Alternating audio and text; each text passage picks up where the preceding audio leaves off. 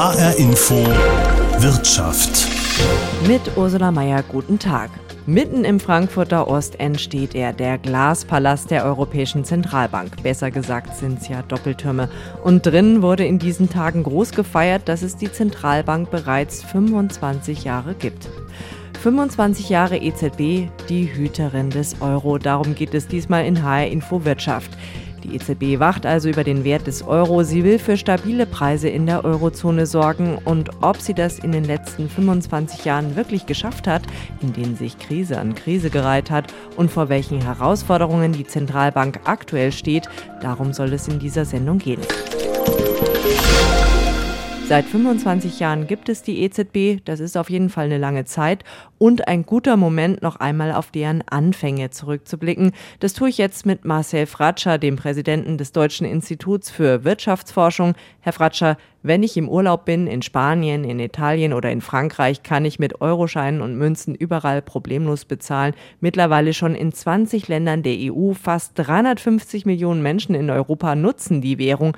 Ist das eine Leistung, an der die EZB ihren Anteil hat? Ja, die EZB hat ihren Auftrag sehr gut erfüllt und viel besser erfüllt, als wir das in Deutschland allgemein wahrnehmen. Und auch international ist der Euro zur zweiten globalen Leitwährung geworden.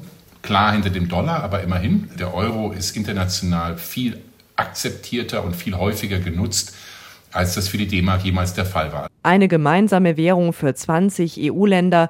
Was bringt das auch volkswirtschaftlich gesehen speziell für Deutschland? Auf der positiven Seite bedeutet eine gemeinsame Währung, dass Sie eben als Unternehmen nicht mehr das Wechselkursrisiko haben. Ob Sie jetzt Dinge im Ausland kaufen, in einer anderen Währung bedeutet hohe Unsicherheit, manchmal auch höhere Kosten und gleichzeitig, wenn Sie Dinge verkaufen, eben auch hier ein Risiko. Und von dieser gemeinsamen Währung profitiert vor allem Deutschland besonders stark. Also sprich Volkswirtschaften, die besonders offen sind, die besonders abhängig sind vom globalen Handel, profitieren von einer gemeinsamen Währung, in der sie dann Transaktionen, ob das jetzt finanzieller Art oder beim Handel ist, machen können. Und gibt es bei so einem gemeinsamen Währungsraum auch Nachteile? Klar, bei den Chancen vergessen wir häufig eben auch die Pflichten, nämlich gemeinsame Währung heißt, man muss voreinander einstehen. Man hat einen gemeinsamen Währungsraum und wenn jetzt irgendwo etwas schief läuft, ob das jetzt in Italien oder in Deutschland ist, dann beeinträchtigt das eben auch die anderen Volkswirtschaften. Blicken wir nochmal gemeinsam zurück. Warum wurde die EZB vor 25 Jahren als Hüterin des Euro gegründet?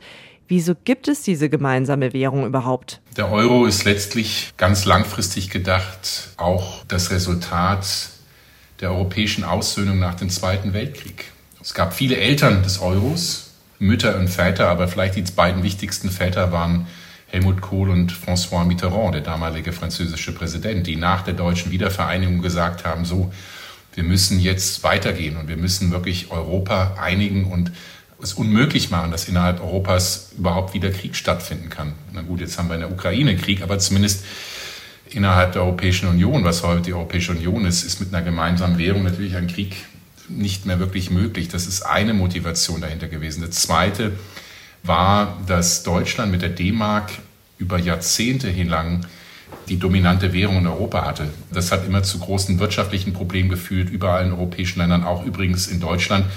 Viele deutsche Unternehmen haben sich in den 60er, 70er, 80er Jahren beschwert und gesagt, die D-Mark ist so stark, wir können gar nicht im Wettbewerb stehen, weil unsere Produkte damit, die wir exportieren wollen, relativ teuer sind. Und auch da war die Idee, der wirtschaftliche Nutzen ist ganz groß, wenn man eine gemeinsame Währung hat. Und das waren die Leitideen. Also Frieden, und wirtschaftliche Integration und Wohlstand, das waren die Leitideen hinter dem Euro, den wir jetzt heute haben. Und wie ist die Zentralbank dann ausgerechnet in Frankfurt gelandet? Das war, glaube ich, eher auch ein deutscher Wunsch zu sagen, wir haben die D-Mark, die stärkste europäische Währung aller Währungen.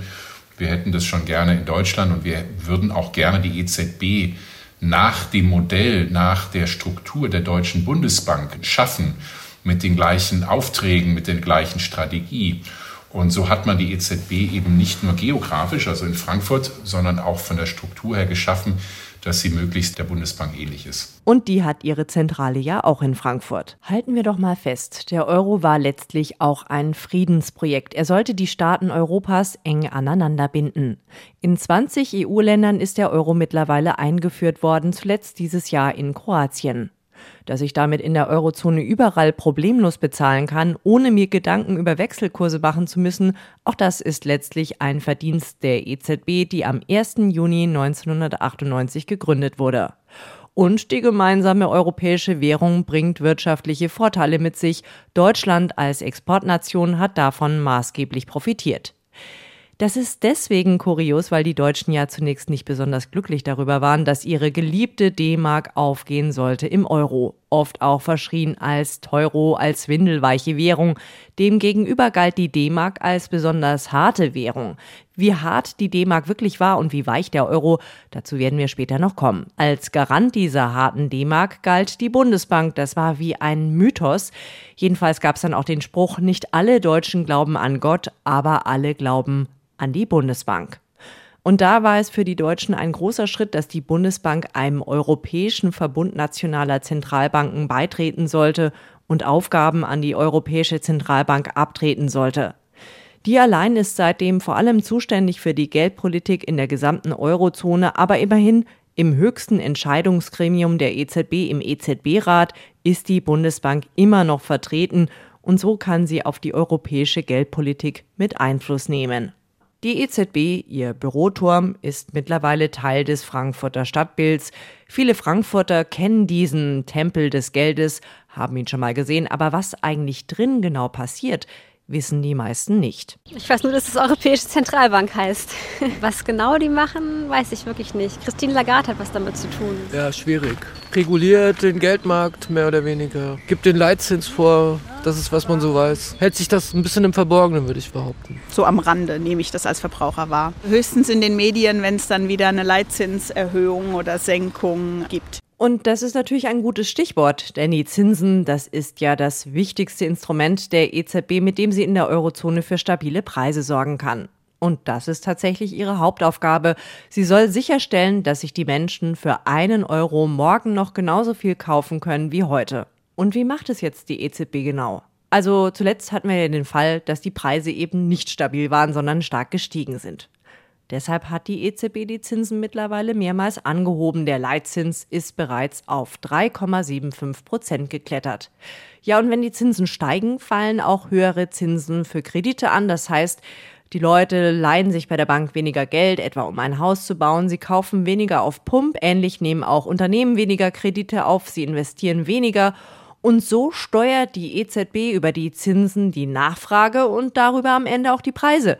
Denn wenn der schicke, aber teure Fernseher nicht gekauft wird, ist er vielleicht bald im Sonderangebot. So würde es jetzt ungefähr klassisch im Lehrbuch stehen.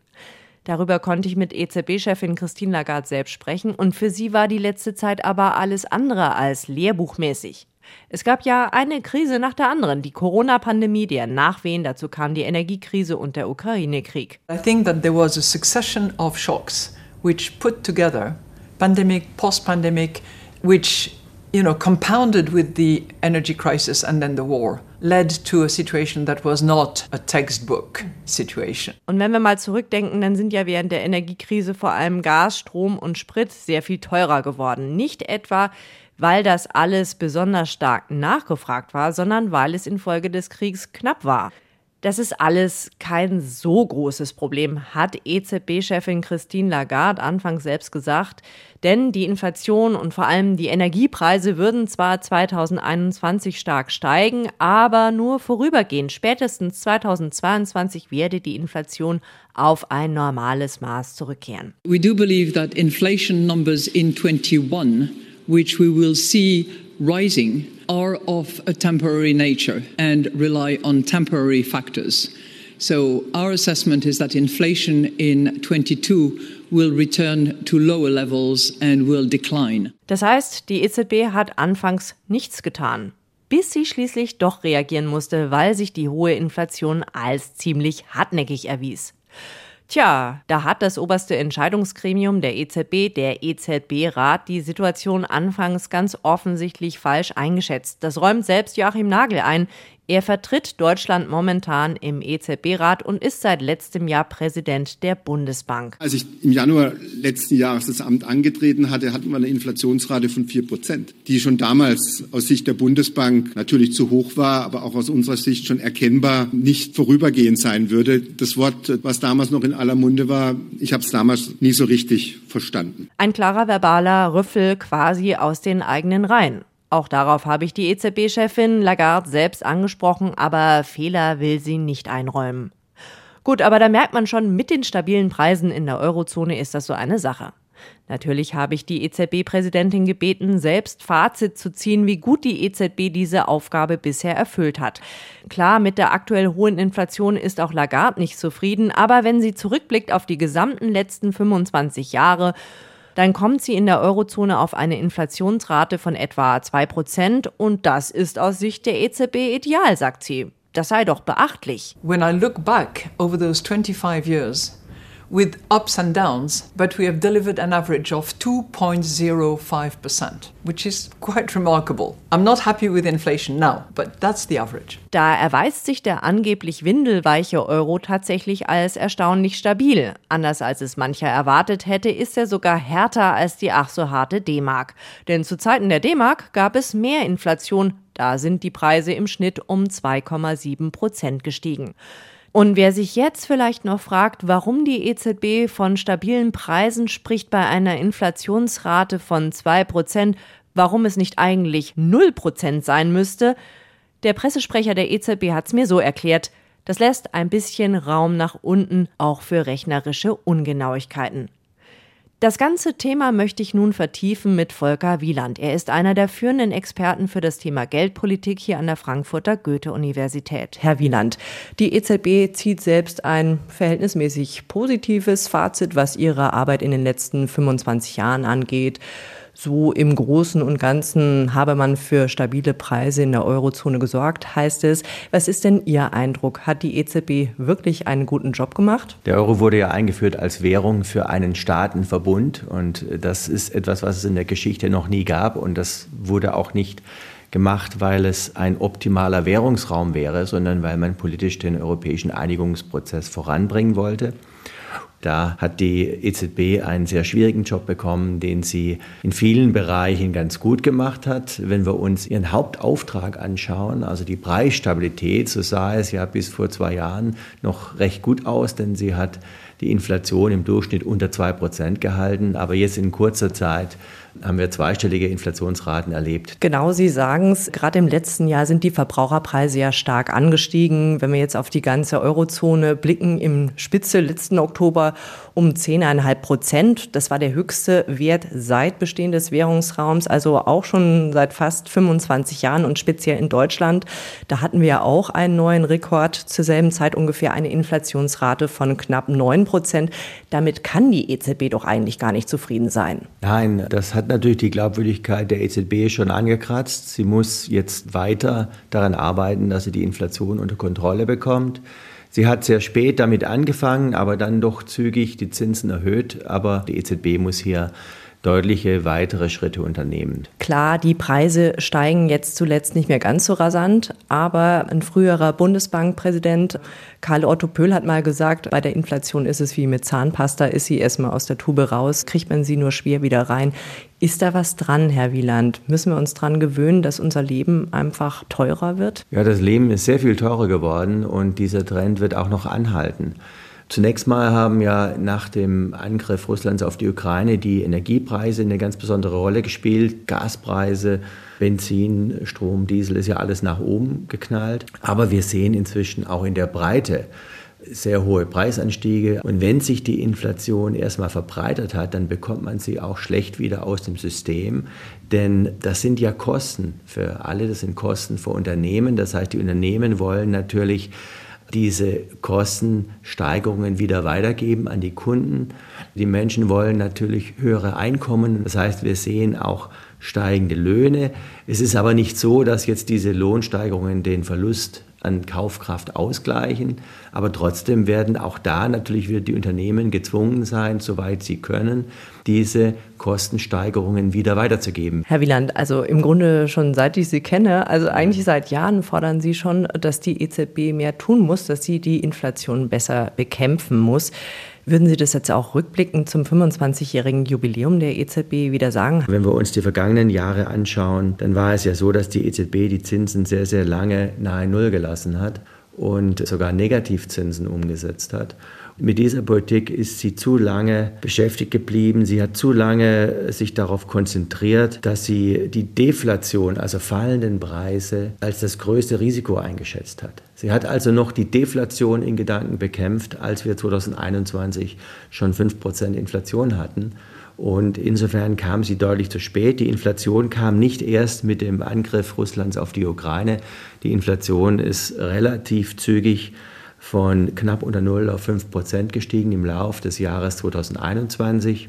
Die EZB hat tatsächlich zu dem wichtigsten Instrument, nämlich der Zinserhöhung, erst 2022, im Sommer 2022 gegriffen. Das war deutlich zu spät. Es gab immer wieder Warnungen, dass dies getan werden müsste. Sie hat dann seit Sommer 2022 die Zinsen relativ zügig erhöht. Das fand ich sehr gut. Aber sie hat eben diesen Job noch nicht erledigt. Herr Wieland, Sie organisieren ja jährlich eine Konferenz für die sogenannten ECB-Watchers, also die kritischen Begleiter aus dem Medienbereich und der Wissenschaft.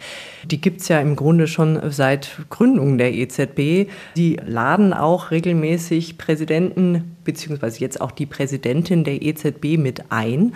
Wie sind die denn so im Alltag? Sind die wirklich auch offen für Kritik, für Vorschläge? Kann man mit denen tatsächlich auch reden? Ja, natürlich kann man mit denen sehr gut diskutieren. Und es ist sehr bemerkenswert, dass sich die EZB in diesem Rahmen öffentlich mit Kritikern aus der Finanzwelt, aber auch aus der Wissenschaft vor Augen und Ohren der Journalisten und Journalistinnen ja duelliert, diskutiert, debattiert und da auch für Kritik offen ist. Das ist etwas, was es so auf diesem Niveau bei keiner anderen Notenbank gibt. Die EZB war übrigens auch, glaube ich, die erste Notenbank, die regelmäßige monatliche Pressekonferenzen eingeführt hat.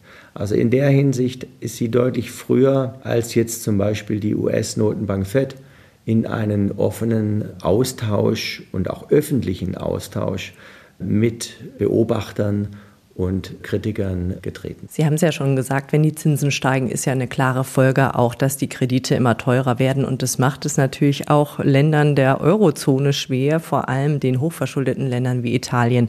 Nimmt die Zentralbank darauf bis heute zu viel Rücksicht? Ja, die EZB hat natürlich in der Finanzkrise, in der Staatsschuldenkrise schon sehr stark eingegriffen. Die berühmte Aussage von Mario Draghi, whatever it takes, wir kaufen auch unbegrenzt die Staatsanleihen einzelner Staaten, wenn die in Schwierigkeiten kommen. EZB hat erst neulich ein weiteres Instrument eingeführt, um das tun zu können. Und damit bringt sie sich natürlich selbst unter Druck. Denn die Staaten wollen natürlich, dass die EZB die Zinsaufschläge niedrig hält. Und die sind eigentlich wichtig, um hochverschuldete Staaten zu disziplinieren. Und damit hat sich die EZB selbst großem Druck durch die Mitgliedstaaten ausgesetzt. Ein ganz wichtiger Punkt, denn eigentlich soll die Zentralbank von der Politik unabhängig sein. Aber nochmal kurz zur Erklärung. Zinsen rauf oder runter, das ist bei der EZB längst nicht alles. In ihrem Werkzeugkasten steckt noch viel mehr. Zum Beispiel hat die EZB jahrelang viele Milliarden ausgegeben, um Anleihen von Unternehmen und Staaten der Eurozone zu kaufen, einfach um für bessere Finanzierungsbedingungen zu sorgen. Das hat vor allem hochverschuldeten Staaten wie Italien jahrelang geholfen, denn wenn die Zentralbank deren Anleihen gekauft hat, sind sie wieder billiger an frisches Geld gekommen, konnten sich günstiger verschulden. Aber Kritiker haben der EZB vorgeworfen, dass sie damit völlig falsche Anreize setzt, die Staaten regelrecht zum Schuldenmachen ermuntert. Aber noch mehr hat die EZB bewirkt, rein mit Worten genauer gesagt mit einem Versprechen. Das hat 2012 der damalige EZB-Präsident Mario Draghi gegeben, mitten in der Euro-Schuldenkrise. The ECB is ready to do whatever it takes to preserve the euro. Also das war im Grunde das Versprechen, die EZB könnte notfalls unbegrenzt Anleihen der Euro-Staaten kaufen. Auch das war sehr umstritten. Es hieß, die EZB würde damit eben nicht mehr im Rahmen ihres Mandats handeln und Staatsfinanzierung durch die Hintertür betreiben, was sie nicht darf. Das Ganze ging sogar vor Gericht, aber am Ende bekam die EZB recht. Und das Spannende ist aber, sie hat dieses Programm bisher gar nicht umgesetzt. Allein die pure Ankündigung hat gereicht, um 2012 mitten in der Euro-Schuldenkrise für Ruhe zu sorgen. Damals hatten internationale Spekulanten diese Krise immer weiter verschärft, indem sie gegen den Euro und gegen hochverschuldete Euro-Staaten gewettet haben. Die Eurozone drohte zu zerbrechen, aber das konnte die EZB damit abwenden. Das ist also sicherlich ein großer Verdienst der Zentralbank. Auf der anderen Seite muss man sagen, bevor sie die Zinsen zuletzt deutlich angehoben hat, hat sie sie lange sehr, sehr niedrig gelassen. Damit gab es Zentralbankgeld in rauen Mengen quasi zu Nulltarif. Und auch durch ihre jahrelang milliardenschweren Anleihekäufe hat sie das Finanzsystem quasi mit Geld geflutet und durch diese wahnsinnige Geldmenge die Inflation teilweise selbst angeheizt. Das sagt jemand, der die EZB von innen bestens kennt, nämlich deren ehemaliger Chefvolkswirt Ottmar Issing. In den 10er Jahren haben die Notenbanken ja weltweit die Märkte mit Liquidität überschüttet, haben für meinen Geschmack viel zu lange an den niedrigen Zinsen festgehalten und damit eine gefährliche Situation auf den Finanzmärkten geschaffen. Damit müssen sie jetzt umgehen, aber das haben sie zum Teil selbst verschuldet. Entscheidend ist aber jetzt, dass sie mit dieser Situation richtig umgehen. Denn die EZB hat ja noch ein Problem, denn wenn sie wie im Moment die Zinsen immer weiter anhebt und dabei zu schnell vorgeht, könnte sie damit die Konjunktur in der Eurozone abwürgen. 25 Jahre EZB, das ist in meinen Augen keine reine Erfolgsgeschichte. Klar ist es einfach toll, dass wir den Euro überall in der Eurozone ohne Probleme nutzen können, dass wir damit überall einkaufen und Handel treiben können. Das hat zum Wohlstand hierzulande beigetragen. Es ist der Zentralbank sicherlich hoch anzurechnen, dass es dank ihren beherzten Eingreifens in Krisenzeiten diesen Währungsraum überhaupt noch gibt. Und tatsächlich hat sich die EZB auch als Hüterin des Euro bewährt. Der Euro hat sich als stabiler erwiesen als die D-Mark. Zuletzt haben die Währungshüter allerdings geschlafen und auf die hohe Inflation zu spät reagiert. Ja, sie müssen sich sogar vorwerfen lassen, dass sie mit milliardenschweren geldpolitischen Programmen und ihrer jahrelangen Nullzinspolitik die Inflation sogar selbst teilweise mit angeheizt haben. Im Kampf dagegen müssen sie die Zinsen jetzt umso schneller anheben, ohne die Wirtschaft zu stark zu schwächen. Die hohe Schuldenlast mancher Euro-Länder wird dabei ein Problem bleiben. Um ihnen zu helfen, ist die EZB in der Vergangenheit bereits an ihre Grenzen gegangen. Deshalb sollte man ihre Arbeit auch in Zukunft kritisch begleiten. Interessant ist dabei übrigens auch, welchen Einfluss diese durch und durch europäische Institution auf Hessen hatte, also speziell auf die Stadt Frankfurt. Dazu ein Beitrag von Hanna Immich. Mitten durchs Frankfurter Ostend führt die Hanauer Landstraße. Schon morgens donnert hier der Verkehr durch, Straßenbahnen rattern vorbei, Radfahrer fahren zur Arbeit. Es ist belebt. Hier im Schatten der 200 Meter hohen gläsernen EZB-Türme hat die Traditionsmetzgerei Gref Völsing Rindswurst ihren Sitz. Franziska Scapello führt den Laden in fünfter Generation. Also alleine von hier aus sieht man schon, ich glaube, fünf Hotels alleine, die jetzt relativ neu gebaut worden sind, wo wir uns so vor ein paar Jahren noch gefragt haben, wer soll da alles drin wohnen. Ne? Und ähm, mittlerweile sind die tatsächlich aber alle ausgebucht, so was man hört. Ne? Ihre Mutter Friederike Satvari hat das Geschäft vorher 50 Jahre lang geführt. Sie ist im Ostend geboren und aufgewachsen und hat den Wandel ihres Stadtteils in den letzten Jahren Jahren voll miterlebt. Aus dem Ostend 1 Arbeiterviertel eher einfach und wenig hip ist ein angesagtes Großstadtviertel geworden mit trendigen Läden, schönen Parks, Cafés, Hotels und teuren Wohnungen. Und das hat sich dann ganz gravierend in kürzester Zeit verändert, dass hier äh, die letzte freie Fläche zugebaut wurde und mit Hochhäusern und sehr viel Büros und natürlich auch Mieten angestiegen sind und ganze Horden von Hotelgästen, genau, die mit Köfferchen dann hier, also viel Rollkoffer man. Gell? Auch die Kundschaft in ihrer Metzgerei habe sich stark verändert. Viele Stammkunden seien weggezogen, konnten sich die Mieten nicht mehr leisten.